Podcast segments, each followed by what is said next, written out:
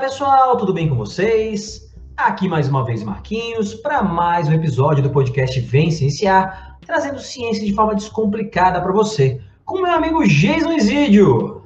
Olá Marquinhos, olá ouvintes, vamos juntos cienciar. Então, professor Jason Isidio, a gente está aqui hoje para um tão esperado crossover com um outro podcast que a gente é ouvinte e que é de um, um, um casal, para mim, né? São, são amigos aí de longa data, né? E mais que amigos, eu sou é, compadre, sou padrinho do, do, do filhote deles, do Vento. Então, hoje, Jason, a gente veio falar aqui de ciência e cinema, ciência e entretenimento, com os nossos amigos, o Bruno e a Bruna. Mas antes de você dar um oi aí, a gente chama eles para se apresentar já. Ah, legal, certamente, Marquinhos. Bom estar aqui contigo de novo, meu caro. É, vamos aí, vamos expandindo horizontes. Crossover no nosso primeiro, né? Prazer de, de participar, discutir um pouquinho de ciência aí que está no nosso cinema. A gente já teve episódios aqui anteriores onde a gente deu dicas de filmes e hoje vamos estar aqui com os especialistas e poder aprofundar nessa historinha aí. Especialistas eu tô amando. Mas é, né? Podcast de vocês é isso, né? Entretenimento, é filme, é série, é livro. Mas É então, isso. gente, um prazer receber vocês aqui no, no Vem Cienciar, nesse crossover, né? Que na verdade esse episódio vai valer para os dois aí, a gente tá, tá bem feliz com isso. Então, Bruno e Bruna, se apresentem pra gente aí, o que, que vocês fazem, quem são vocês na fila do pão, como dizem os nossos amigos aí. Oi, gente! A gente está muito feliz de estar aqui no Vencenciar. A gente já escutava o podcast de vocês antes de criar o nosso, então a gente está muito contente de ser convidado e fazer essa troca que vai ser muito massa. Eu sou a Bruna, eu não tenho um currículo enorme para falar para vocês. Eu sou Advogada, sou uma viciada, grande viciada em televisão, música e literatura, e por isso eu sou co-host do Brunão, que é meu marido, no nosso podcast, que é o Abobrinhas Existencialistas. É tudo isso que eu tenho para falar na minha apresentação. É, eu não tenho que me apresentar também, né? Eu sou Bruno, sou historiador, é, já participei né, do Vencenciar aí algumas vezes. Eu sou assessor para assuntos históricos, é um cargo oficial que eu carrego, vou botar meu látis, inclusive. É, e é isso, galera. A gente criou o, Abobrinhas Existencialistas aí no início desse ano. para falar um pouco de entretenimento, cinema, série, livros, enfim, entretenimento em geral, que é o que a gente costuma fazer bastante. E não dá para se considerar especialista, mas a gente dá pitaco em várias, várias coisas e não tem medo de dar opinião também. É então isso. é isso. Mas manja, manja muito, gente. É, a gente, no- nas nossas conversas, né? é, e e o, o- né, nos nossos, no nosso dia a dia, bate-papo, o que o Bruno e a Bruna sabem de filme, série, não tá no gibi. E, e uma coisa que eu e a Bruna a gente comentou até na última vez, na, na última visita deles aqui, é a memória que o Bruno e o Jason têm, que os dois têm essa, essa memória absurda de lembrar de detalhes de filme e de, de série e tal. Então a gente, a gente vai acho ficar meio para trás aqui, Bruna. Né? É isso, um grande, dois grandes bancos de dados e nós dois grandes perguntadores. Vai ser Exatamente, bem isso mesmo, bem isso mesmo. E, gente, a Bruna, os nossos ouvintes estão bem curiosos, tá, tá Bru? É, a Bruna é advogada, tá, pessoal? Ah, certo, não É falei. das ciências humanas, é das ciências humanas e jurídicas. Isso. Isso aí, isso aí. Então, é, e o Bruno tem, tem cargo aqui no Vencenciar mesmo. E tu tá rindo aí, Bruno, de botar no Lattes? A gente tá com. Tem, vão vir novidades por aí, né, Jesus? Logo, logo o Vencenciar vai estar na, na academia aí. Eita, massa. É, Gente, Hermes, amei. Mas então tá, então vamos começar o nosso papo aqui. Então vamos.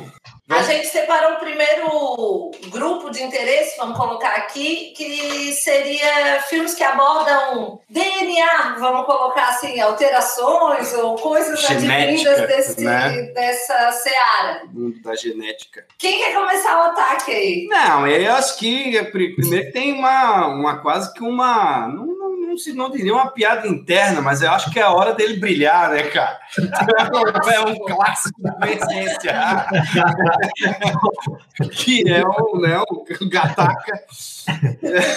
É um Então, então vamos lá, então eu vou começar. Gente, para quem, pra quem não, não ouve o, o Vencenciar, Gataca é um filme que eu já indiquei muitas vezes, porque a gente fala de edição gênica e Gataca tem a ver com isso, com melhoramento genético, com eugenia, que até o Brunão fez com a gente, né, um, episódio sobre eugenia. O Brunão foi um dos caras que participou, as primeiras gravações que a gente fez é, pro Vicenciário, antes de lançar ainda, ainda presencial, lá em janeiro, o Bruno estava é, presente aí. É, epidemias, a gente fez um de epidemias, né? Ainda não tinha fechado nada, né, cara? Foi em fevereiro, não. lá atrás, fevereiro do ano passado, a gente estava gravando lá no, no, no, no Biológico. No, na sala do biológico. Discutindo quando é que vai chegar, quando é que vão mudar a classificação pra, de epidemia para pandemia, a OMS se enrolando e tal. Foi, foi ah, bizarro. Saudades. Saudades. Saudades, né? Saudades de uma aglomeração. É. Saudades de beber um corrimão. Dividir os copos, né? É. Bom, mas Gatac é um filme que é uma, uma brincadeira com as letras das bases do DNA, das bases heterogenadas do DNA, né? O G, o T, o A e o C, né? Então, é, a história é basicamente um, um momento do mundo, né? No futuro, onde a, o padrão eram crianças que nasciam escolhidas, né? Eram selecionadas, os gametas, os zigotos eram selecionados e eram crianças com mapeamento genético, onde elas não iam desenvolver nenhum tipo de problema genético, né? Então eram perfeitas geneticamente. E aí se passa que um casal tem um filho né, é, é fabricado desta forma, né? E um, e um outro filho foi por, da forma natural, né? Que eles começavam, né, comentavam lá que era natural, mas era a forma normal para gente hoje em dia. E este cara tinha, né, problemas genéticos, fazia o mapeamento dele, ele tinha genes, né, marcadores genéticos que indicavam que ele poderia ter no futuro problemas, né? E até alguns, no meio do filme, ele desenvolve alguns problemas de saúde ali leves, mas desenvolve, e ele tinha o sonho de ser um piloto de nave. Só que para ser um piloto de nave, que naquela época tinha naves saindo do, né, do, do, planeta Terra para outros planetas todo dia, vários lançamentos. E ele não podia ser. Ele era um inválido, porque quem tinha esses, esses marcadores genéticos aí. Nascia de forma biológica, natural, era considerado. Tinha, tinha, tinha um lance de segregação, né? Tinha um lance de segregação, pelo que eu dei uma pesquisada e tal. Tipo. É que daí limitava ali os direitos e as, e as possibilidades daqueles que nasciam em condições naturais, né? Isso aí, Brunão, isso aí. Então, e é um filme perfeito para você falar de eugenia, né, cara? Porque se tu parar para pensar no, na proposta de, de, de, Hitler do nazismo, era isso, né, cara? É tu ter um indivíduo geneticamente perfeito e tal, né? E é um filme que é uma, é uma história triste, né? Mas é um filme até bem produzido, assim. Eu não sei por que ele não fez muito sucesso, cara. É um filme Era uma pergunta que eu ia colocar para vocês. Ele foi um grandíssimo fracasso de bilheteria, né? Sim, foi, é, e hoje em dia até tido como um filme cult, vamos é, colocar ele, assim. Ele envelheceu bem, né? Ele, é. ele envelheceu bem. melhor que nasceu, é. digamos assim, para o público. E tem um detalhe, cara. Eu, a gente estava dando uma pesquisada. A NASA a NASA ela reconhece a, a classificou em 2011 como o filme mais plausível já produzido é. É, nessas questões em relação à genética. Uhum. Então, assim,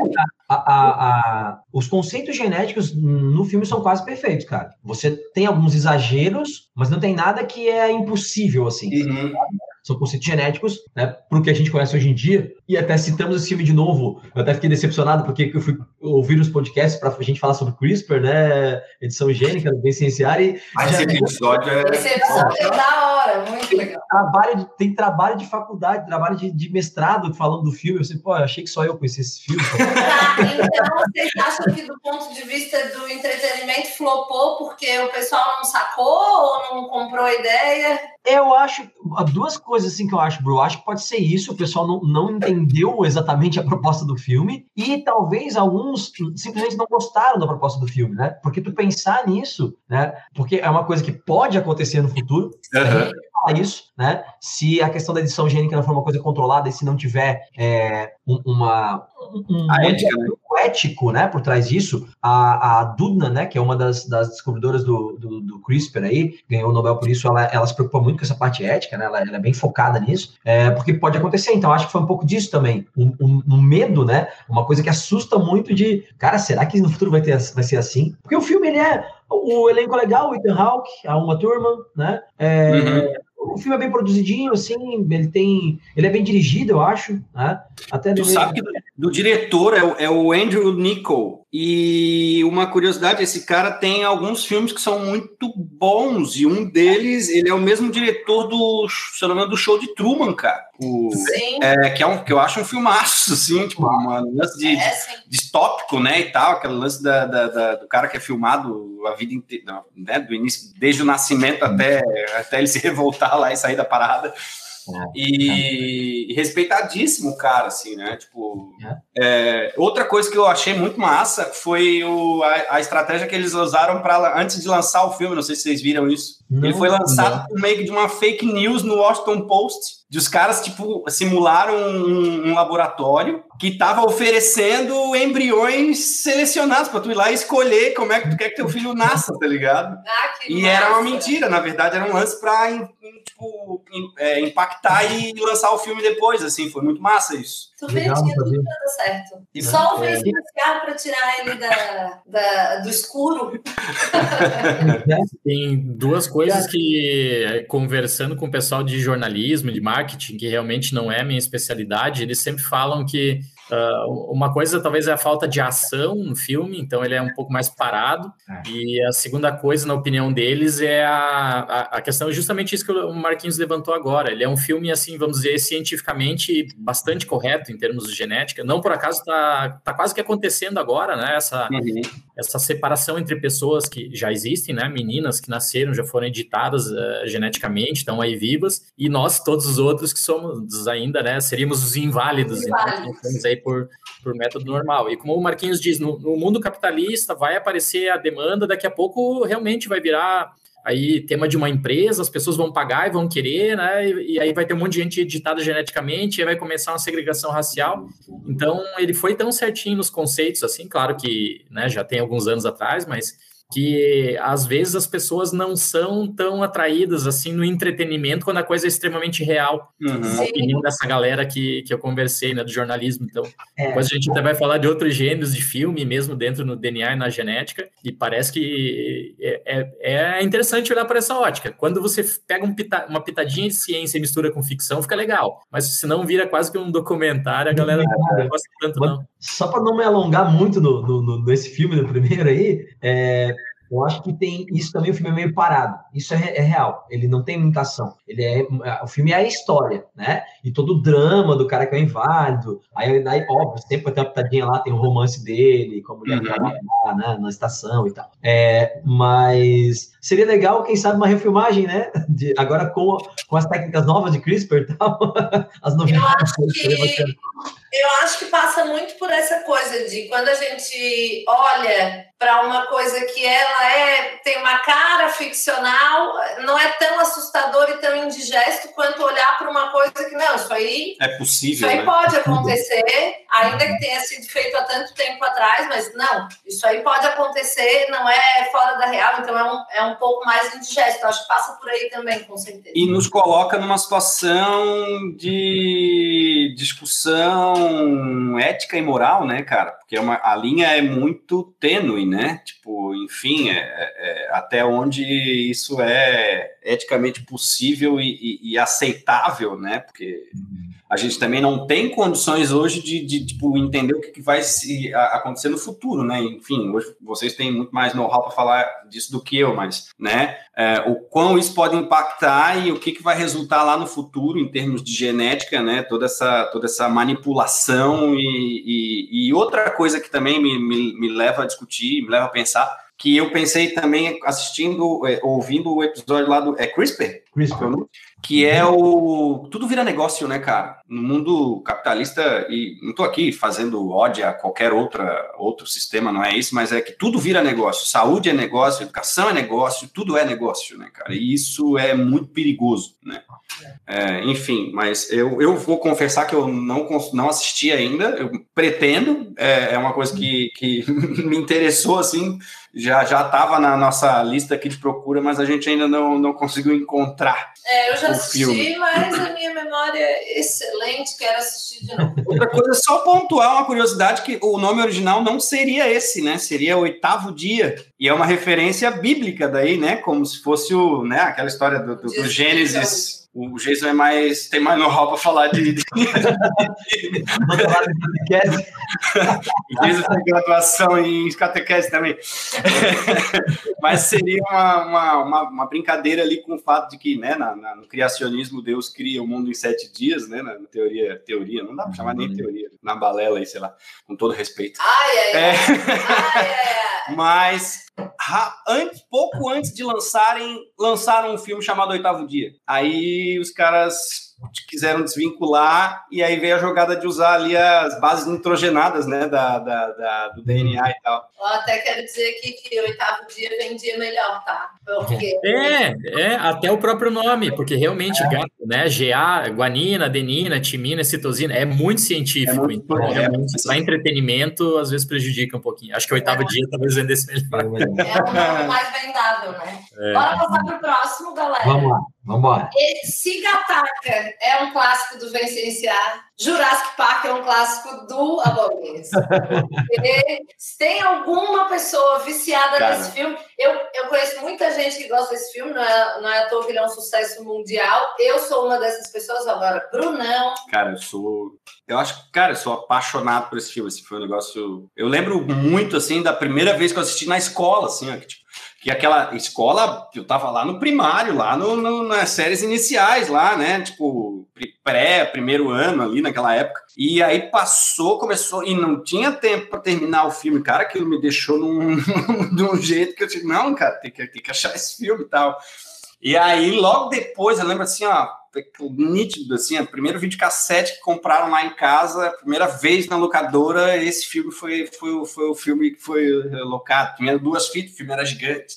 Outra vez passou numa tela quente, eu botei para gravar, e aí eu tinha uma fita só, então, gravou o início, e aí depois no final eu rebobinei, tipo, então, o filme começava no meio e terminava, tipo, no início, assim, foi totalmente bizarro.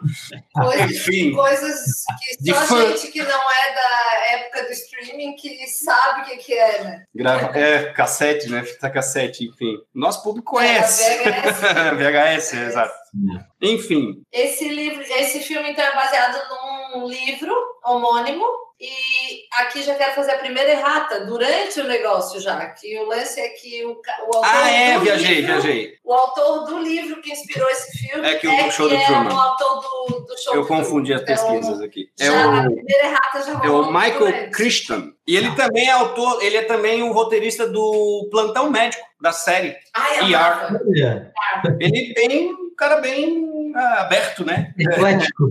É, é, exato. O filme teve a pós-produção feita pelo George Lucas e é bem interessante colocar que foi a partir do Jurassic Park que o George Lucas percebeu que já tinha tecnologia suficiente para fazer uma, uma Nova continuação trilogia. de Star Wars. Então, isso foi muito determinante, né? E a gente fala sobre isso como o filme envelheceu bem, porque ainda é muito... Os efeitos especiais, né, são muito pouco, ah, não dá a entender que é, né, tipo, artificial, enfim, é, é, é, efeito, né, ele envelhece bem, né, as coisas fazem muito sentido, não fica pixelado, enfim, é, o filme é, eu sou suspeito. Não, é sensacional. Eu, assim como o Bruno, olha, é, tem alguns é, poucos momentos marcantes assim da minha infância e adolescência relacionado a filmes. Jurassic Park é um deles. Eu estava na oitava série, se eu não me engano, aluguei no, no videocassete, mas era uma fita já, Brunão. Oh. Eu lembro a, aquela cena quando o pessoal vai para o campo aberto, assim, eles olham pela primeira vez, assim, com aquela, aquela musiquinha do Jurassic ah, Park, que parece os herbívoros nas árvores. Uhum. Aquilo ali me arrepia até hoje, é. assim, sabe? Caraca, o que que é isso? Porque, né, era, né, era que a gente não tinha internet, nada, você via dinossauro numa figurinha no livro, né? E de repente tava os bichos parecendo de verdade ali, nossa, velho. Marcou uma geração lá. É Quase virei paleontologista por causa do Jurassic Park. Sabe que isso é uma coisa que impactou na profissão. O filme ele tem um fator positivo que é a profissão de paleontólogo. Ela foi muito procurada, assim, tipo muita gente buscou a formação por causa do, do Jurassic Park. É, até estava lendo uma entrevista de um, de um paleontólogo que estava analisando ali as verdades e, e, e, possibilidades e impossibilidades científicas e o cara disse que é, as, as, as coisas que não são possíveis elas são facilmente perdoadas pela, pela importância que o filme acabou é, proporcionando. Ele disse: Eu sou hoje paleontólogo por causa do Jurassic Park, assim, tipo, eu tenho uma profissão hoje por causa desse filme. Então é, é fantástico. É. E até, é, é, desculpa só, Marquinhos, fazendo uma, um, um, pontuando uma questão que, assim, é interessante ver como descobertas foram feitas após o, o filme, e aí, claro, descaracteriza algumas coisas, mas não deixa de ser legal, porque, como a gente fala, né, é, quem busca entretenimento não busca necessariamente uma verossimilhança, assim, Perfeito. muito precisa, né? não, não, assim, uma uma extrema precisão. Então, é, descobriu-se coisas depois sobre espécies que foram abordadas no filme que não eram daquela maneira, ou até a gente pesquisou aqui colocando que os, o, no segundo filme os, os Velociraptors já ganharam penas, que foram, foi uma coisa que foi descoberta depois. Posterior ao né? lançamento do primeiro. Então né? tem essas é. coisas interessantes, assim. Tem, então, sobre Jurassic Park tem umas coisas. Porque é, é, não existe um consenso. Na verdade, a maior, a maior parte dos cientistas acredita que não seria possível Jurassic Park, né, Jason? É, porque para te pegar um DNA para fa fabricar um, DNA, né, um dinossauro, como foi lá, tinha que ser o DNA inteiro. E se tava Sim. no estômago de um mosquito, já teve ação de enzima, já tava picotado, tu não ia. Como, como é que você vai construir um quebra-cabeça com bilhões de pares de base? Saber milhões de anos depois, né? É, não tem como, né? Mas é, tem outras coisas que eu brinco na sala de aula quando falo de Jurassic Park, porque eu era um, um adolescente, um pré-adolescente viciado em dinossauros, assim, né? Inclusive, não sei, Bruno, se já te mostrei isso aqui em casa, que eu tenho não. uma garra de alossauro, cara. eu ganhei. Ah, aqui, ó. Tá, é, cara, sempre esqueço de te mostrar, na verdade. É, o alossauro era um mini tiranossauro Rex, assim. Né? E eu, um aluno meu. Do... Era tipo o Onix, né? O carro que todo mundo tem, né? Era muito comum, né? Tipo, mais comum assim. e aí, isso é uma garra dianteira do, do, do Alossauro. Ganhei de um, de um ex-aluno que foi fazer faculdade de biologia em California Davis. Aí eu fiz a carta de recomendação para ele e tal. Só que aí ele foi pensando em especializar em paleonto, lá tu faz a biologia e depois vai para paleonto. Mas aí no meio do caminho ele já foi para bioquímica, já foi para genética molecular e tal, e aí já está trabalhando com outra coisa lá, no doutorado lá agora. Mas eu falo para os alunos tem dois, dois grandes erros do filme. Primeiro que o que eles chamam de Velociraptor no filme não é o Velociraptor, né? Não é o Velociraptor, era, uma, era pequenininho. É, aquele é uma galinha. É o, é o mas aí no filme não ia ficar legal. Cuidado, lá veio o Deinonychossauro. e, é que o, a maior parte dos animais que aparecem no Jurassic Park não são do período Jurássico, né? São do período Cretáceo. Porque ninguém ia pagar, sei lá, quanto é que tá o cinema hoje? 30 pila, 40 pila? É. Ninguém ia pagar esse dinheiro para ver Cretáceo Park, né, cara? Cretáceo Park. é, é, isso é só poética, né? É isso, a gente não pode querer que um, um, um, né, uma mídia de entretenimento seja sempre perfeitamente, né, é, é, cientificamente perfeita, assim, né? Então, é, cara, é tranquilo, né? Eu sou fã de Jurassic Park, gosto pra caramba também. É, dinossauro é um negócio que povoa o imaginário, né? Não adianta. Principalmente gente... de criança, né? Não tem uma criança, não tem uma criança que não tenha tido algum, alguma fixação em algum momento por, por dinossauro, dinossauro, que é um negócio que povoa mesmo. Até os cada ator do filme ah, ganhou é muito legal. Um, um Velociraptor para levar para casa. que legal, não sabia. E outra coisa muito legal que eles primeiro que o que o, que o Spielberg ele, ele a, inicialmente pensou em fazer os dinossauros em stop motion, que é um que era um recurso que não ficaria com a qualidade que ficou, né, de computação claro. gráfica e tal. Mas daí eles misturaram computação gráfica com animatrônicos. Uhum. E tinham um tiranossauro daquele tamanho, cara. E Caraca. o bagulho dava curto quando chovia e funcionava sozinho. Então a galera almoçando no set, daqui a pouco aquela merda. E os caras, tipo, que merda é essa? os caras aterrorizados com a parada, assim. Que massa, cara. Enfim, tipo. pô, de criança, gostar de dinossauro, eu e o Bruno nos conhecemos jogando futebol americano, no time que a gente jogava junto aqui. E o, o filho do nosso técnico na, na época, do Hernani, o Felipe, era viciado. E ele era criancinha, sei lá, 5 anos, 4 anos de idade. E aí eu provocava ele, eu chegava nos livrinhos e falava o nome errado. Ah, esse aí é o Triceratops. Ele, não, que é tal. sabia tudo, sabia tudo, cara. É, é muito da hora. Sabe que a gente tem um, um priminho, é, filho da minha prima, assim, tipo, ele é um pouquinho mais velho que o Bento, que ele é viciado também, viciadaço, assim, ó, e ele cita os nomes dos bichos, cara, de... O nome, o que come, é, tudo, tipo, né? especialista, tá ligado? Agora, vocês têm, a, vocês têm as curiosidades de vocês sobre Jurassic Park, eu tenho que... Eu sou um pouco mais nova que vocês, então eu era efetivamente criança mesmo. Uhum. E eu achava que o Steven Spielberg era o velho dono do parque. Eu achava que aquele velhinho ator dono do parque era o Steven Spielberg. Legal. John Hammond. e tem uma outra coisa também que a história da visão lá, né, dos, dos do T-Rex. O T-Rex era, era tipo aquilo é um erro também, né? Tipo, mas isso eu acho que entra naquela categoria que a Bruna falou antes que se aprendeu depois da gravação do filme. É, né? Se eu não me engano, essa história do T-Rex, eles não sabiam na época, eles achavam que ele era que ele não tinha um olfato muito bom, que ele era meio cego. Então, né, no Jurassic Park clássico no 1 lá, a galera ficava parada, não se mexia, é. nem respira, daí ele não enxergava, né? Mas isso é realmente hoje sabe-se que não, que ele enxergava melhor e tal.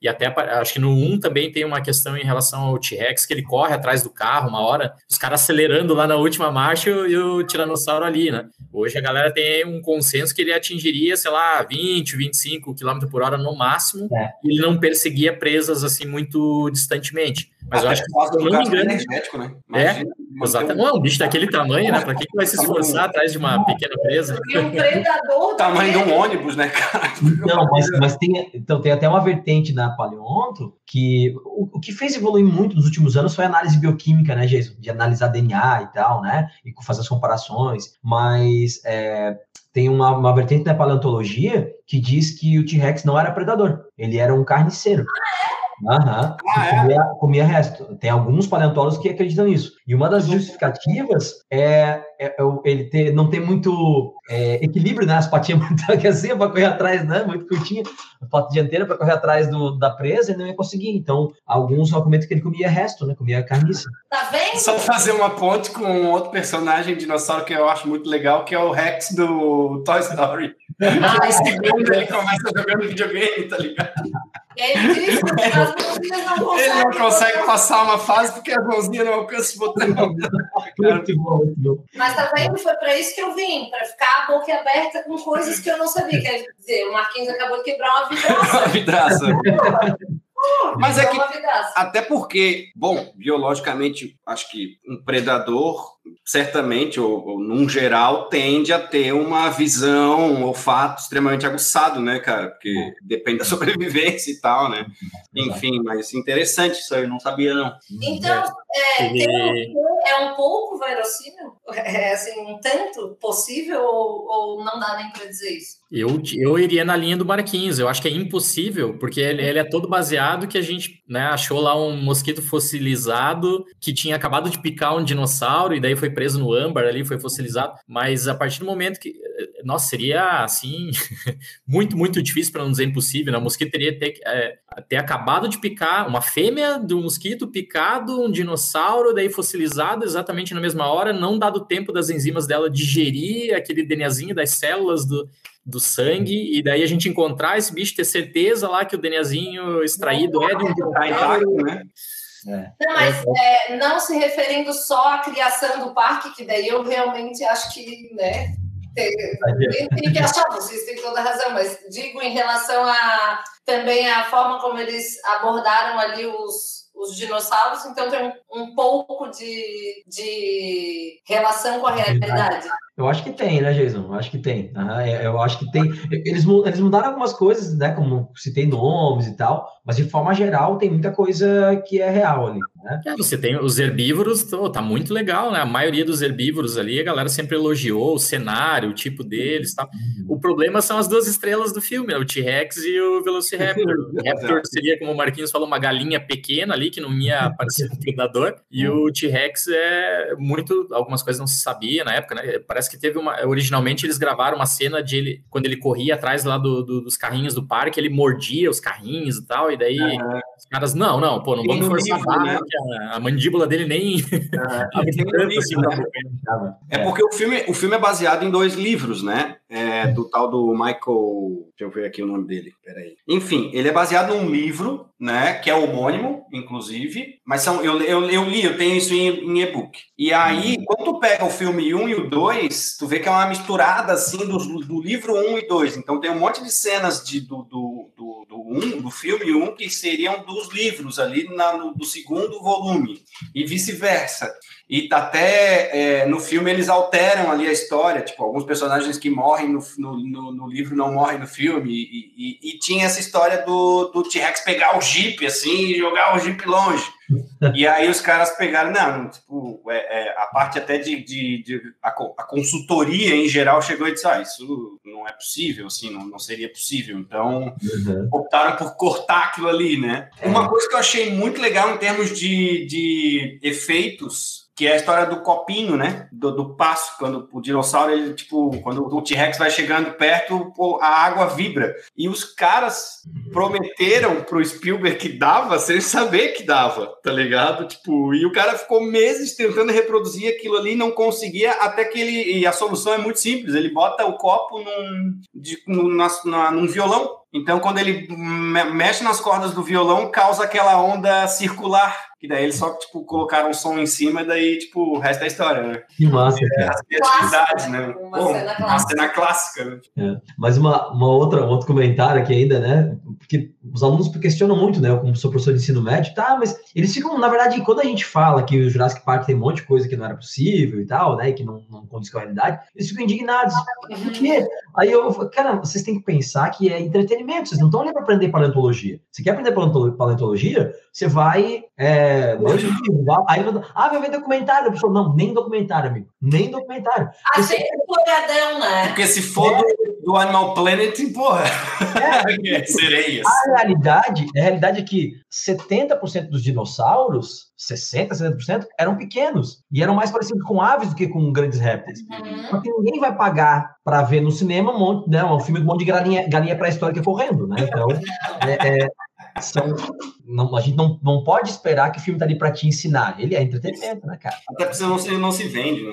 É, eu tenho, eu tenho esse, esse, Não um problema, eu tenho uma situação parecida quando eu falo dos, dos espartanos ali, que a, que a galera assiste o 300, o filme que é, é baseado na história em quadrinhos, né? E acha que tipo, tem um monte de situações ali que são de fato referências à história real ali dos, dos 300 espartanos. Só que, pô, tem um monte de, de, de, seres mitológicos estranhos ali, tipo, no filme que não condizem. O Xerxes com 3 metros de altura com o Rodrigo Santoro falando com aquela voz, né? Não tem nada a ver com os persas e tal. Então, aí tem que fazer essa contextualização para os caras, tipo, separar o que, que é realidade o que, que é baseado na história em quadrinho enfim. Mas é isso, a pessoa parte. não vai para o cinema para ter aula, ela vai para o cinema se divertir. Acaba... Quando rola de ela sair dali com uma informação legal, pô, sensacional. Mas tem que haver uma convergência das coisas ali, senão... E querendo ou não, soma, né? tipo, dá uma melhorada na, até na perspectiva, por exemplo, uma aula e tal, uhum. consegue captar mais interesse e tal. Então, é, no mínimo, no mínimo a curiosidade. Exatamente. Então já, já vale por isso também, né? Certo. Agora, então, vamos para uma que é, é série, não é filme, e é íntima do Marquinhos, que tem até um pet o nome em homenagem à série. Manda, Marquinhos. É, então, gente, essa é uma série chamada Orphan Black, tá? É uma série. É, eu, quando assisti, estava na Netflix, até esqueci de conferir se ela é original Netflix, mas acho que é ela original. Não, não, ela é original Space canadense junto com BBC americana. Ah, Tá certo. Tanto é que eu acho que ela não tá mais no streaming ali. Tipo, ela tá ah, disponível em outros. Tipo... Pra tu ver, eu não, eu não, não acompanhei isso, né? Mas ela é uma, uma série que basicamente se, se passa com clones, né? Então é uma série de mulheres que são clones umas das outras e elas não sabem que são clones e elas vão descobrindo ao longo da série que são clones umas das outras, né? É, a atriz que é a, a que são, que são os clones, né? Que, que ela faz os clones, a Tatiana Maslany, ela até ganhou é, algumas premiações. Né? né? Ela é muito boa, assim, né? E ela, acho que da segunda ou terceira temporada adiante, ela também era produtora daí. Né? Ela, ela começou a produzir também a série, né? E então a série se baseia basicamente nisso, em clones, e aí elas duas se encontrarem, descobrir que são clones, e aí é, foi começar a investigar e vi que tem mais clones, tentar buscar os outros clones. E ela foi uma série muito. São cinco, cinco temporadas. E ela foi muito boa até a terceira temporada. Na quarta e na quinta eles se, se perderam um pouco. Que daí já vai ter clones de homens também. Aí tem um grupo de homens que são clones também. Aí os homens são meio do mal, as mulheres são meio do bem. Então fica, ficou meio forçado, assim. Mas até a terceira temporada, assim, a história é bem bacana. Por e... quê? Por quê? Que eles alongam e acabam com a série. Meu Deus, acabam, deem um fim para as séries. Posso fazer uma pergunta? Prolongar. Uma pergunta importante. Tem o Albieri? Não, tem não, não tem.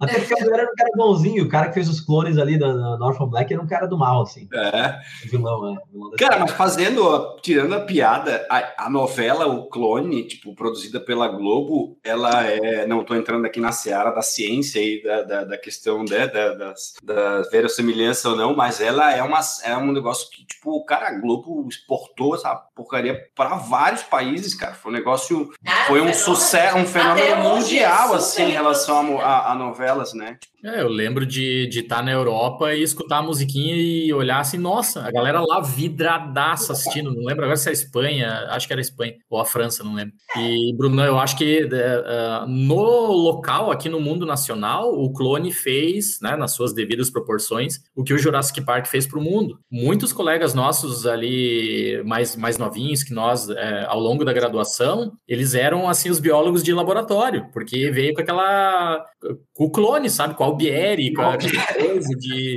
Então, é, de certa maneira, cumpre um objetivozinho interessante. Legal, assim, né? né? Eu, eu acho também, eu, eu não lembro se é, se é contemporâneo, se é logo na sequência, mas é, eu me lembro assim que é a, a ideia de clone, para mim, nasceu com o negócio da Dolly, da, da é ovelha. É, contemporâneo. É contemporâneo, né? E aí, é, era, a gente vem dessa época que não tinha, tipo, tu não pegava teu celular e via tudo sobre aquele assunto em cinco minutos. Era uma coisa conta-gota, pingava uma coisa no Jornal Nacional aqui, depois ia uma semana depois aparecer novidade. Então, é, eu acho que a informação era, era passada de uma maneira muito diferente. Então, quando vinha uma coisa que vendia é, é a ideia, é, não vendia a ideia, mas é, contava Causava, a né? história, né? puta, era muito legal, criava uma, uma, um interesse pelo assunto, como tu está dizendo, né, gente? E querendo ou não, de, de certa forma, né, divulga informação, né? Tipo, incita a busca por informação, né? Tipo, informação mais. É claro que isso tem um limite, né? Isso, isso que a gente está falando aqui de incitar, de ser um serviço, isso tem é, um não, limite, é. né? Porque tem coisa que é muito viajona e aí cria uma legião de viajões e a gente sabe o que, que é isso. Exato. É, esse é um dos problemas da, vamos dizer assim, de fazer divulgação científica dentro do, do entretenimento, né? Seja novela, filmes, tá? Tem que sempre cuidar, porque pode descambar completamente para o outro lado. É, é muito legal. Não há, não há preocupação, né? com a ética, com a, a né? O cientista ele está o tempo todo atrelado a concepções éticas e, e, e limites ali dentro da, da profissão dele, da, da, da, área dele, que o cara que está produzindo entretenimento tá nem aí, desculpa te cortar. Não, imagina, mas é, é, exatamente isso. A gente percebe muito bem quando a gente vai é, dar uma entrevista, por exemplo. Você dá entrevista, você fala a ciência, né, para o repórter e tal, ali, e vira outra coisa, né? Tem toda a edição jornalística depois, porque o objetivo deles a gente sabe que é vender. Né? Então, você tá dando a informação científica e, e, e, por isso muita gente até não gosta de falar. E a consultoria científica de filme de novela é a mesma coisa, né? Contratam um cidadão, ele vai lá e fala, não, não pode ser assim, não pode ser assado. Alguma alguma coisa eles. Não, não, não, esquece esse cientista aí, vamos, vamos produzir da melhor maneira possível para vender mais, né? Que é o objetivo de uma novela, de um filme, de um desenho, é vender. Né? Sim, claro. Eu amo a figura abstrata que se criou dos especialistas. Os especialistas dizem, tá, mas quem? Quem são os, esses especialistas aí? Os especialistas são uma categoria abstrata que se criou para qualquer coisa, né? Eu, Didier, Eu amo, acho Didier, ótimo. Didier Raul. Não, foda.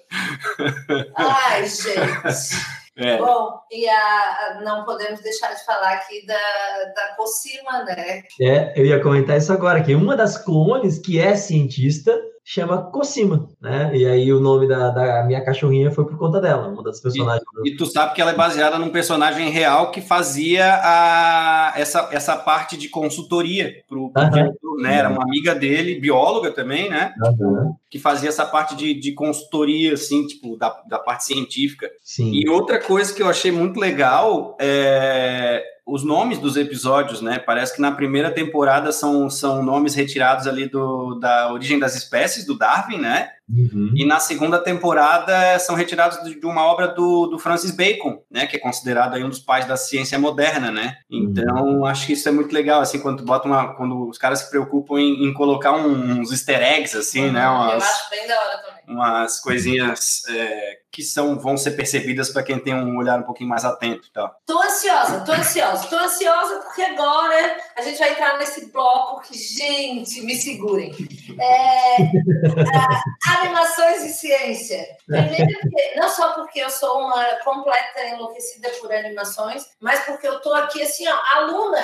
Praticamente eu tô, eu vou sugar vocês muito agora. Eu quero fazer perguntas. É, trouxemos aqui, então, o primeiro, que até foi quando a gente estava fazendo a reunião aqui antes da gente gravar. Perguntei, foi uma sugestão do Jason. Eu perguntei, Jason, o que, que vai ser abordado nesse, é, nesse filme? E ele disse só uma infinidade de coisas. É, Procurando Nemo. Quer começar, Jason? Ou quer tá, que posso, posso começar? Não, posso começar. Uh, o Marquinhos vai falar bastante, porque eu sempre faço a piadinha interna também, que ele é peixes, né? Que ele trabalhou com peixe, depois ele explica a piada aí. Mas eu adoro Procurando Nemo. Claro, tem toda a questão de conservação dos oceanos, né? Então mostra a vida marinha, mostra a importância dos corais, discute o aquecimento global, essa coisa toda. Mas o principal para mim no, no, Procurando Nemo é a nossa querida Dory. Né? Quem nunca assistiu, vai assistir essa animação, porque é sensacional, é muito bem feita mesmo. E a Dory é o peixinho azul lá, que é a amiguinha do, do, do peixe palhaço, o Nemo, né? Que é o principal do, do filme. E a Dory tem um problema de memória recente, então ela se lembra de coisas muito antigas, mas a informação, vamos dizer assim, do que ela comeu hoje, ela não consegue se lembrar. É, então a galera especula, ah, a Dory talvez tenha sido aí um, um peixinho que na, no momento do nascimento tenha sofrido tipo uma hipóxia cerebral, alguma coisa assim, né? Que uhum. originou um problema ali, talvez no, no hipocampo dela, que é uma, uma região cerebral importante aí para você formar memórias novas aí. Cara, então, sendo um, um, pesquisador aí que permeia estudos de memória, a Dori é espetacular, assim, virou meme, né? O pessoal utilizou ela para fazer divulgação. É um dos aspectos muito interessantes. No, numa arte do, do Abobrinhas, porque a gente colocou, né, que tem aqui memória de elefante e tem a memória viva da memória recente.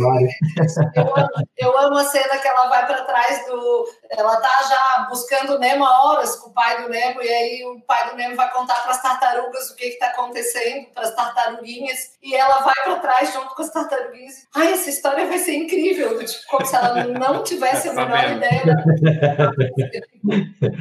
Adoro.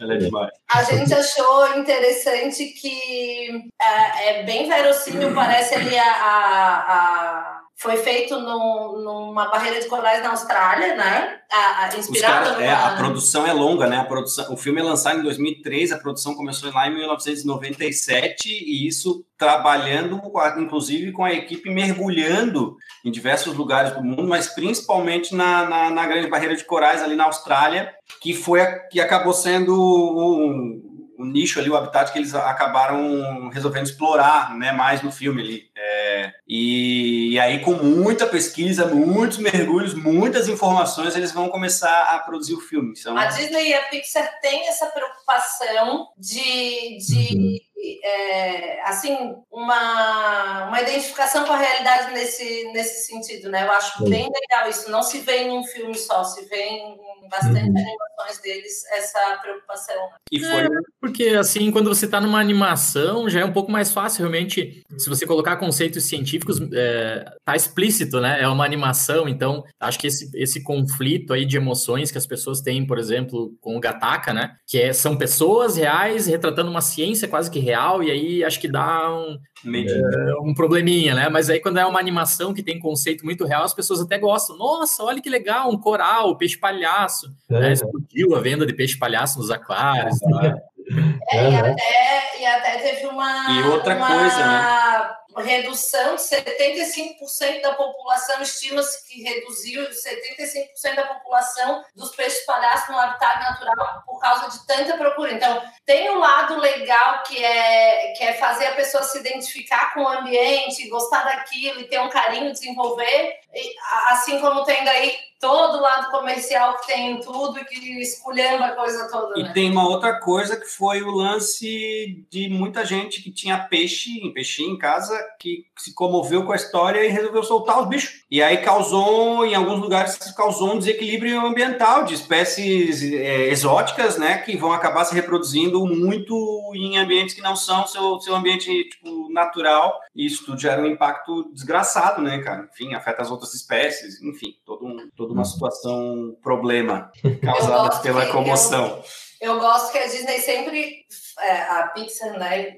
A Disney e a Pixar sempre fazem essa essa questão de colocar uma coisa meio comportamento social humano ali. Então, tem ali os tubarões fazendo o grupo de apoio, dizendo que não querem ser máquinas de, de comer peixe.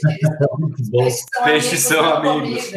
Bom, eu, eu e Brunão, a gente pode recitar cada fala desse filme para vocês, porque o Bento passou pela fase Procurando Nemo muito recentemente. Então, mais de um milhão de vezes a gente assistiu. Temos até um clássico aqui em casa toda quarta-feira, que é dia de hoje eu vou comer peixe. É. legal, legal. É, não. Ah, desculpa, fala. Não, pode continuar, Bruno. Não, não, só ia dizer que tem a continuação também da, é o... da Procurando, Dory, né? Dory, que daí aborda essa questão que o Jason falou, que ela começa a se lembrar da família, e aí, enfim, ela vai atrás da família, e aí eu acho legal porque se passa num, num aquário, digamos assim, ali numa. É, um aquário. É, né? uma, uma instituição que é um aquário, mas também uma, um objetivo de conservação de espécies e tal, né? Tem os três R's, né? Tipo, resgate, recuperação e. Retorno. Retorno, né? Tipo, bem, bem legal nesse sentido. Tem o povo também, que é massa pra caramba. Tipo, Não sei se é um vocês viram o, o, segundo Procurando Dory. Não, então acho que vai até gostar até mais, assim, porque tipo, foca bem na Dory daí, tipo, nessa questão da memória dela e tal.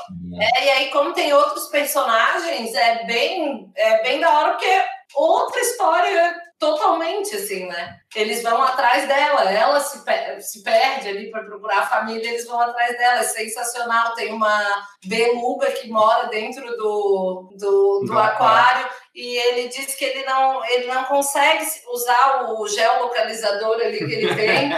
É, e ele diz que ele bateu a cabeça muito forte, que ele não consegue. Olha o galo que ele tem. Daí a outra baleia olha para ele e diz: Mas escuta, todas as belugas têm esse galo. É por isso que não consegue, sabe? É, sensacional, sensacional. Bom, esse filme ganhou o, melhor, o Oscar de melhor animação em 2003 e teve uma bilheteria de mais de um bilhão.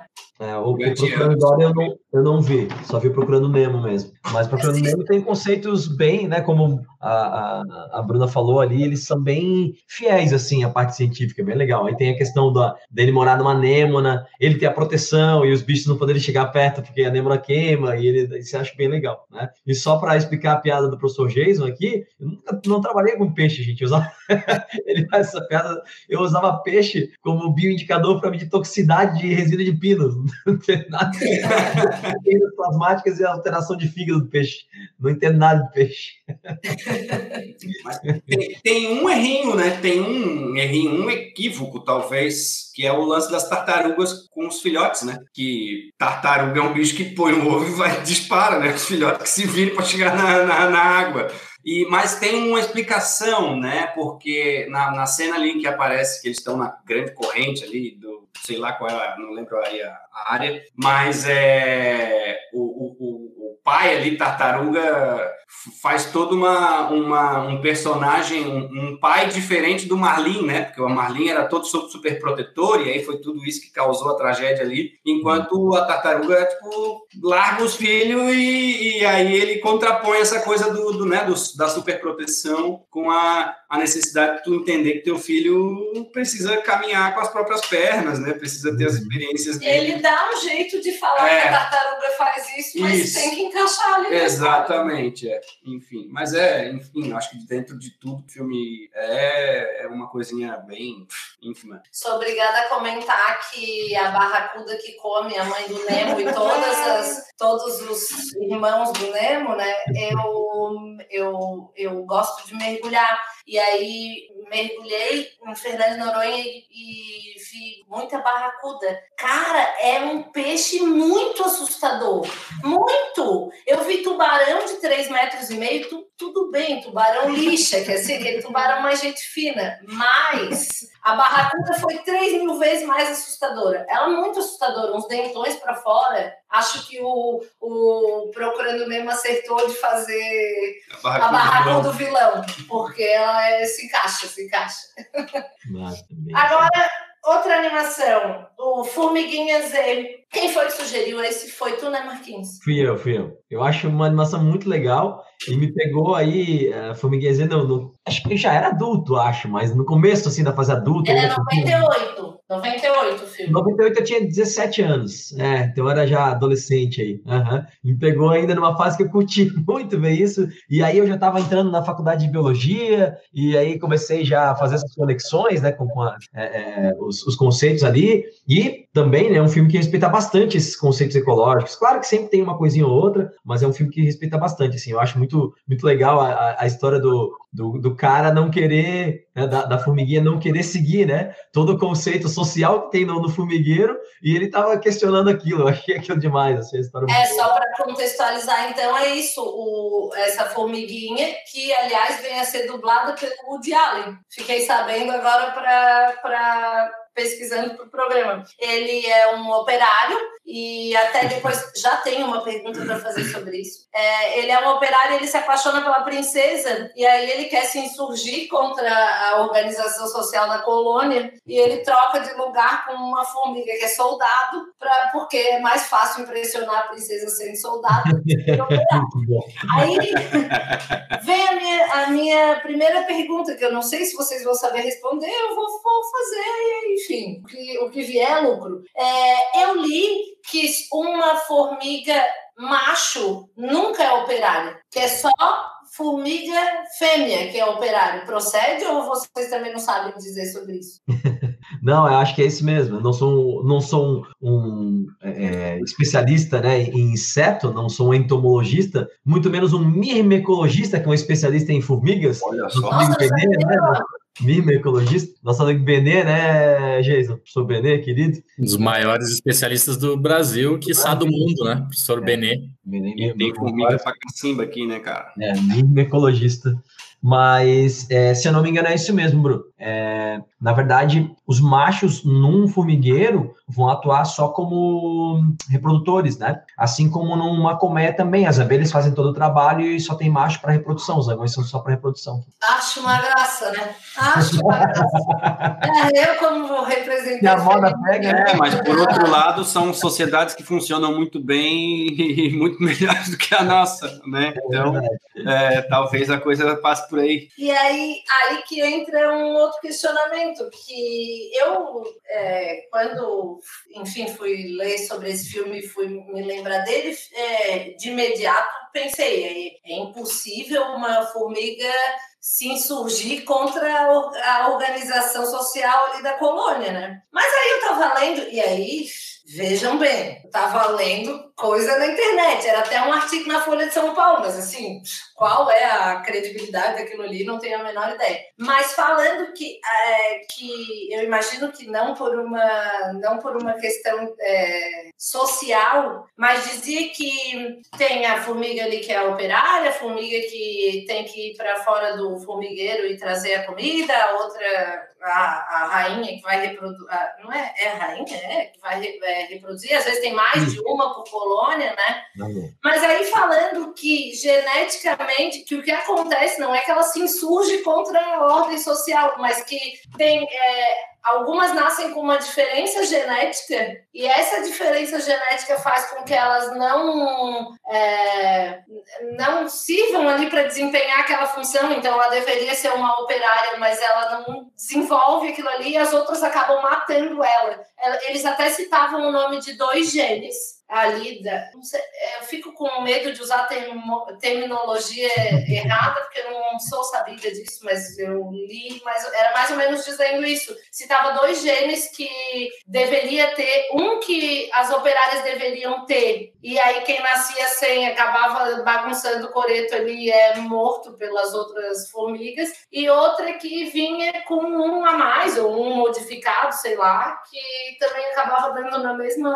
E também achei interessante que é, ali colocava, em algum, algum artigo que eu li, colocava que nem toda rainha é aceita como rainha. E isso tu tá fazendo assim que, enfim. E eu achei interessante isso, que não é uma não é a abordagem ali que o filme coloca como uma questão humana, né? Dele se apaixonar e querer se, se colocar contra a ordem, mas achei interessante existir essa essa possibilidade. Eu acho que do ponto de vista das abelhas, eu acho que eu já vi alguma coisa sobre isso. Tipo, quando a rainha já não está mais, é, tipo, atendendo ali a, a demanda, vamos dizer assim, as, as, as as outras vão lá e já produzem outra, né? Rainha, meio que para substituir, isso. não sei. Uhum. Enfim. É, é isso aí. Eles já percebem quando a rainha não tá ficando, já não tá mais, né? Para o propósito, né? E é a reprodução. Aí eles, eles, numa próxima ninhada, eles escolhem aleatoriamente uma fêmea e, em vez de alimentar com mel, alimenta com geleia real. Ela vira a rainha.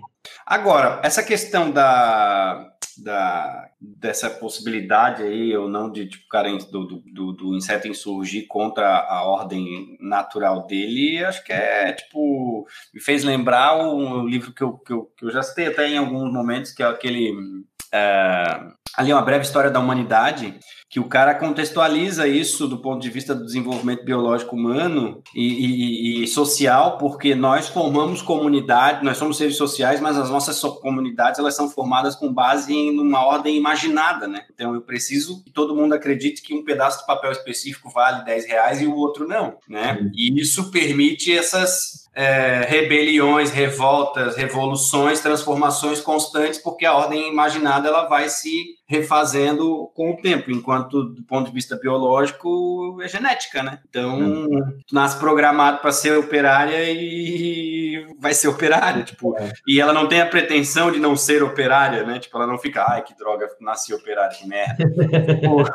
né? Então, mas eu acho que isso passa. É por isso que eu falei, eu, é, não é uma construção social no caso deles, no caso da, da, dessas espécies, no sentido de, ah, gostaria de ser bióloga e não advogada. Não é isso, mas justamente por essa questão genética. Então, eu acho que talvez exista essa possibilidade. Eu, eu li sobre isso, não uhum. sei se procede, mas eu acho que geneticamente falando, talvez. Porque não é que ela não quer ser aquilo, é que ela nasceu e não deu para aquilo. Não, não, dá, não deu muito certo.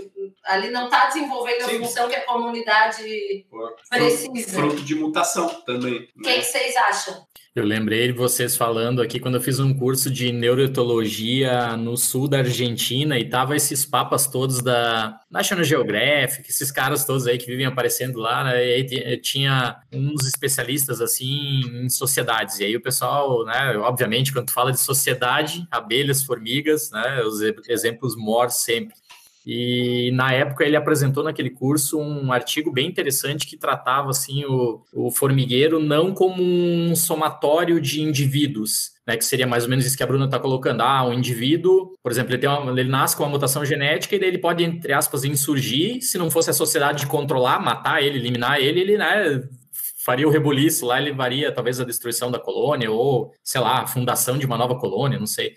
Mas ele tratava na, na, na, perspectiva daquele artigo, na verdade, o formigueiro como um único organismo. Então, seria um, o somatório de cada uma das formigas, como se cada formiguinha fosse assim um neurônio, e aí a, a complexidade toda delas, né, as funções diferentes seriam as áreas neuronais diferentes, e o formigueiro seria o organismo. É muito louco pensar assim, né? Sai um pouco da nossa ideia de, de vida, né? E a gente vê a formiguinha individual andando ali.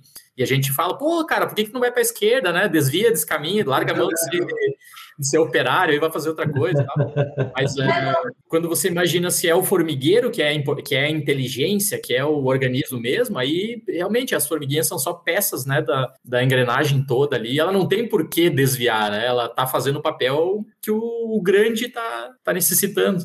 É, mas eu acho que é isso mesmo. Eu acho que não, não há uma insurgência, há só uma uma, uma, uma questão de não funcionar ali. Ela serve por alguma razão, não sei, mas não funciona. Agora, sobre isso que você está falando, eu li também, daí, como tem muitos neurocientistas que estudam o organismo ali, a questão é, da colônia como um organismo, para fazer estudos da questão neurológica mesmo, é, inspiração para uhum. estudos nos neurônios. Eu achei muito doido, achei muito massa.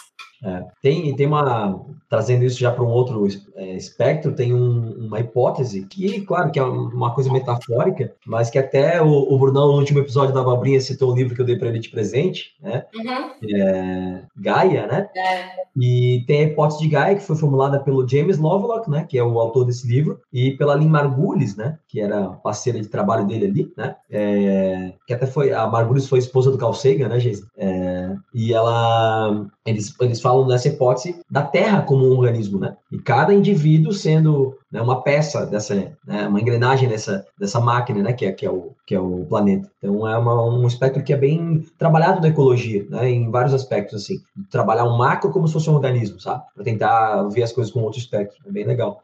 Isso também tem uma visão sociológica, né? Tem, tem, tem né, assim, a, essa visão de organismo é, é sociológica. Total, total. Bom, teríamos é, outro filme de insetos para falar que é um grandíssimo clássico, segundo o segundo filme da Pixar, que é o Vida de Inseto, mas eu acho que é, falamos de falamos de, vários de, insetos, de insetos agora acho que eu, acho que a gente deveria passar porque eu estou assim até por, de ouvir. Até pela, pela pela brecha que se criou aqui né? Tipo pela liga que a gente poderia introduzir aqui da questão do, dos neurônios e da, da mente como um todo que eu acho que o gancho para falar do do Divertidamente, né? Que é uma animação que a gente diz aqui em casa que não é uma animação para criança, velho.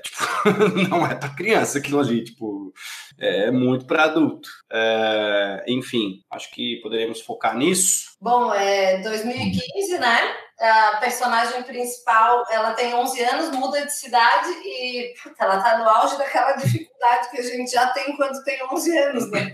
É ali que começa. A idade da gatinha, como diz o ditado. e aí isso faz bagunçar as emoções dela, né? Nem vou, nem vou me alongar muito aqui na, na contextualização, porque eu acho que não precisa, é um filme recente e foi um filme, assim, de sucesso retumbante, então acho que dá direto para a gente passar para as questões mais é, científicas aí, vamos colocar dentro das, das emoções. Ah, é outro filme absolutamente espetacular. Também concordo que ele é até bastante avançadinho para criança, né? Porque a criança vai se pegar ali nas corzinhas, nos bonequinhos, nos bichinhos, nos jingles, essa coisa toda. Mas a ciência que está por trás do filme é absolutamente fantástica. Eu sou apaixonado pelo Divertidamente, né? e ele é muito centrado, então, nas emoções e na, na memória. Esses dois conceitos é que pesa bastante bem ali. E aí o, o escritóriozinho, vamos dizer assim, da, das emoções ali, é, é como se fosse uma areazinha cerebral, daí tem as outras áreas cerebrais. Pô, é muito legal. O contexto dele é muito massa, né? E, e como a, a, a, as memórias e as experiências elas se tipo conectam para formar o ser, né, cara? Para formar, formar a personalidade ali, tipo é, é muito fantástico. E como a memória se fixa através das emoções, né? Porque as emoções que a gente sente em determinado momento fixa. É o que a gente estava falando agora dos filmes que por que, que marcaram a nossa infância, né? Aquilo foi uma emoção que foi produzida e, e, e gerou uma memória, né? É, na neurociência a gente costuma dizer que não existe a vida como a gente conhece hoje sem a formação de memória. Né? Nós somos o que nós nos lembramos. É, existem outros filmes que a gente pode citar aí que os personagens esquecem de um dia para o outro, né? quando eles vão dormir eles esquecem tudo. É uhum. impossível você ter uma vida sem você ter uma memória, né? E, e, as memórias são mais facilmente fixadas realmente quando elas vêm associadas com episódios emocionantes. É, emocionantes eu quero dizer pelo bom ou pelo, uhum. pelo mal. Né? Todo mundo tem um trauma de infância claro. aí. uhum. E todo mundo lembra de coisas muito boas, como eu acabei de falar, né? Que eu lembro exatamente onde eu estava, onde pela primeira vez eu coloquei a fita lá do Jurassic Park e apareceu aquela cena com os herbívoros com aquela musiquinha de fundo lá. E, nossa, é, é, espetacular. Me arrepiei de novo agora lembrando disso. Não, é, arrepia mesmo. É... uma emoção positiva muito associada né, com essa memória que facilitou a fixação e é a uma memória afetiva, né? É aquela memória afetiva, né? Tipo, que, que pode ser tanto pro, pro, pro, pro bom quanto pro ruim. ruim. Uma situação pontual que eu tava, tava tipo, no, no Twitter hoje, um, um gurizão lá de, de Biguaçu, ele, ele tweetou que ah, do nada, assim, ah, eu tenho um, do nada eu sinto uns cheiros, cara, e hoje eu senti um cheiro de locadora de mofo com, com, com não sei o que, sabe? De tipo. E aí eu imediatamente assim, cara, tu lembra que tinha uma lanchonete num lugar específico de Biguaçu quando tu passava ali, que é aquele cheiro de fritura, aquele, mas aquele bem específico. Cada lanchonete tem o seu, né? O, o tipo. E aí eu lembro automaticamente. De quantas aquilo, vezes usaram né? óleo? Isso, ex exatamente. mesmo. E aquilo se toma outra memória afetiva minha, tipo, a, a, combinação é bombástica, mas é um, é um pastel com chocolate, tá ligado? Tipo, e é um lugar específico da cidade, né, cara? Que é um lance muito, muito doido, assim, tipo, da, da, de como algumas memórias, né, tipo, são muito presentes e acho que no filme ele, esse conceito é muito bem trabalhado, porque tem as, as, as memórias base, ele tem as memórias, uhum. é, que eu esqueci o termo que eles usam, e lá quando eles caem lá naqueles recônditos perdidos do cérebro, as memórias se desfazendo, né? Tipo, na medida em que tu vai criando as novas e aquelas que vão ficando do lado para trás, se desfazendo, se perdendo completamente. O que é, é, o filme é muito fantástico. Eu acho muito da hora a maneira como eles é, também equilibram o fato de que assim, tu precisa de todos os sentimentos, todas as emoções. Não tem ninguém toda hora feliz, não tem ninguém toda hora triste, e, e principalmente assim, como o medo e o nojo te salvam de coisas, eles estão ali, não é à toa, eles estão ali por uma razão para te, te salvar e ter feito a humanidade chegar até aqui, né? Eles estão ali para te alertar, então eu acho. E a maneira como eles. A maneira como eles acharam de colocar isso é genial. Esse filme é muito maravilhoso. Ah, eu vou, eu vou, essa eu vou ficar só ouvindo vocês, porque eu não assisti esse filme. Preciso assistir, pelo jeito. Pra ontem, Cara, é muito, é muito bom. Agora, eu comentei com o Brunão uma coisa é, que eu achei que eu, sempre me chamou a atenção, e daí eu fui ler alguma coisa sobre isso. É, alguns dizem que é uma, uma crítica e tal. Que a alegria ela tem uma, uma forma mais humana. Se vocês verem a personagem Alegria ali, ela se parece mais com um humano, né? Ela tem ali o cabelinho, é o corpinho, ela é bem humana. Mas os, os outros sentimentos, a tristeza também, mas os outros sentimentos ali, eles é, eles são meio. Não dá para dizer amorfos, porque eles têm uma forma, mas ela é, não é uma não forma são humana. antropomorfos. E aí, é, e aí eu li assim que é, talvez isso tenha sido até como a alegria é a mais que se é a que mais se identifica com a forma humana ali, que isso seria é, uma, uma tentativa de crítica mesmo sobre, sobre isso, sobre essa necessidade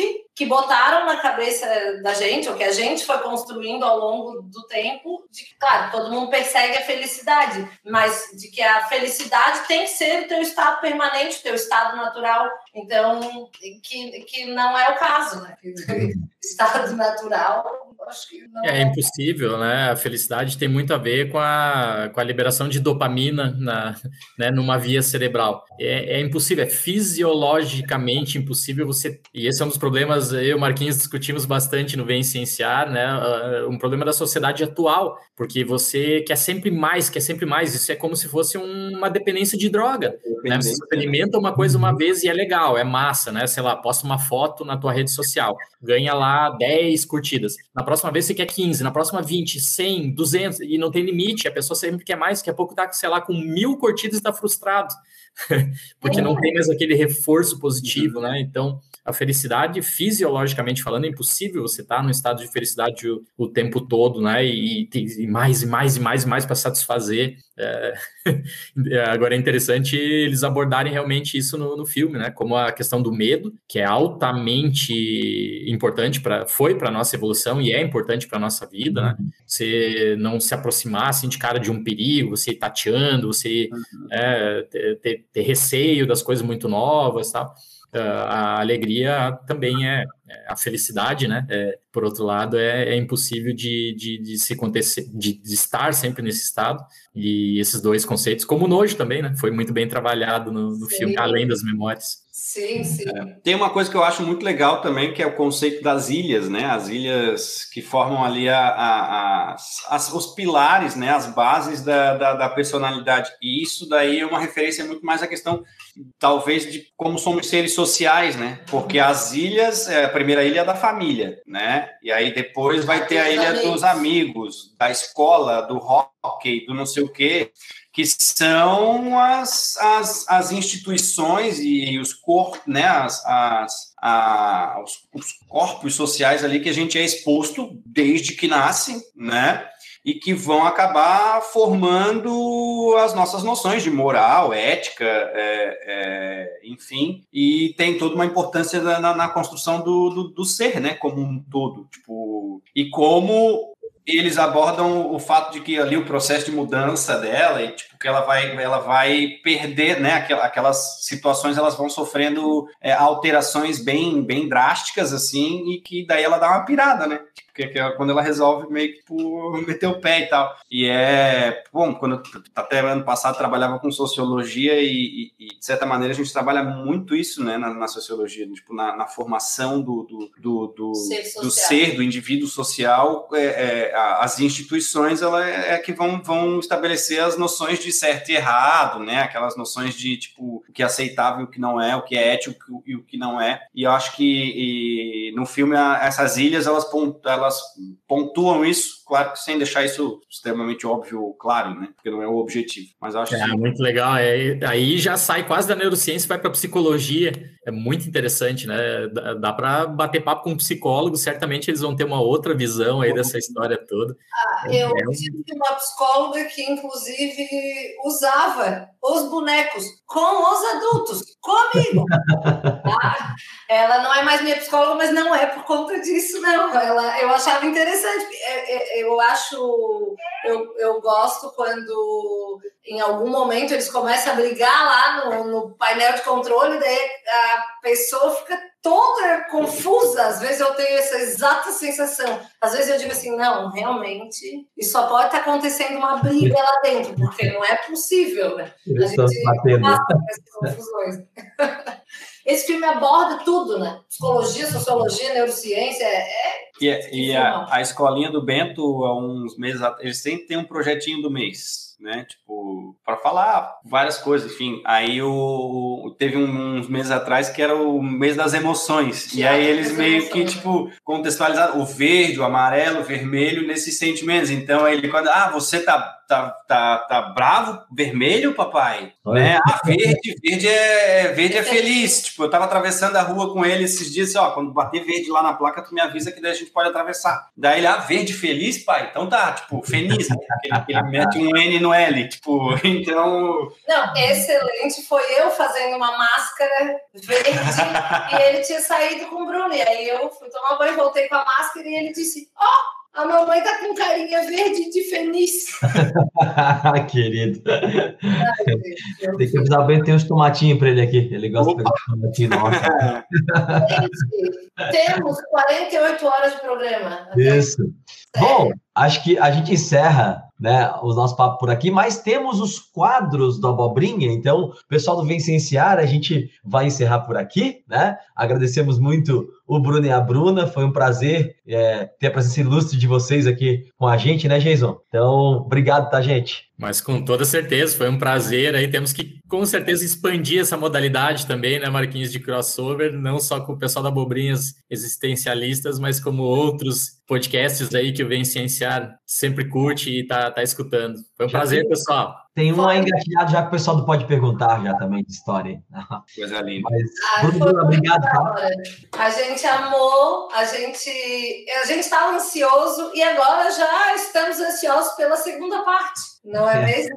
Então, muito obrigada pela oportunidade da gente vir conversar aqui e, e em breve conversaremos novamente. Obrigada, gente. Beijo para todo mundo que ouve o Vencenciar. É isso aí, galera. Obrigado. Para mim, tipo, mais uma vez estar aqui é um grande prazer e, enfim, a gente volta a conversar. Acho que é só um, uma primeira experiência e vamos, vamos explorar mais. Para vocês aí, um grande abraço para os ouvintes do Vencenciar.